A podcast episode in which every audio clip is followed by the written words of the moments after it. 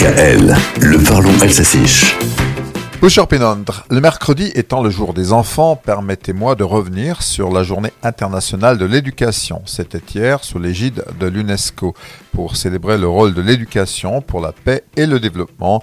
Erziehung,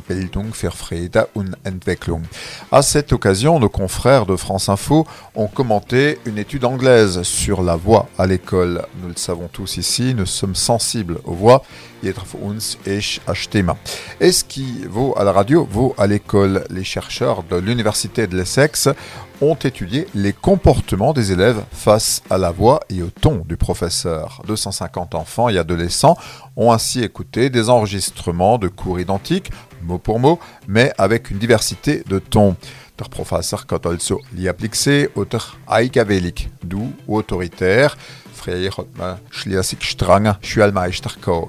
Thierry, Frédéric et moi, nous avons connu des profs sévères. Or, l'étude scientifique confirme que les voix criardes et autoritaires ne motivent pas les gamins. Priala nutsnit. Ça pousse même les élèves à la rébellion plutôt, mais ça conduit également à la perte de confiance, disent les experts. Et si les voix fortes sont plutôt contre-productives à l'école, il en sera de même à la maison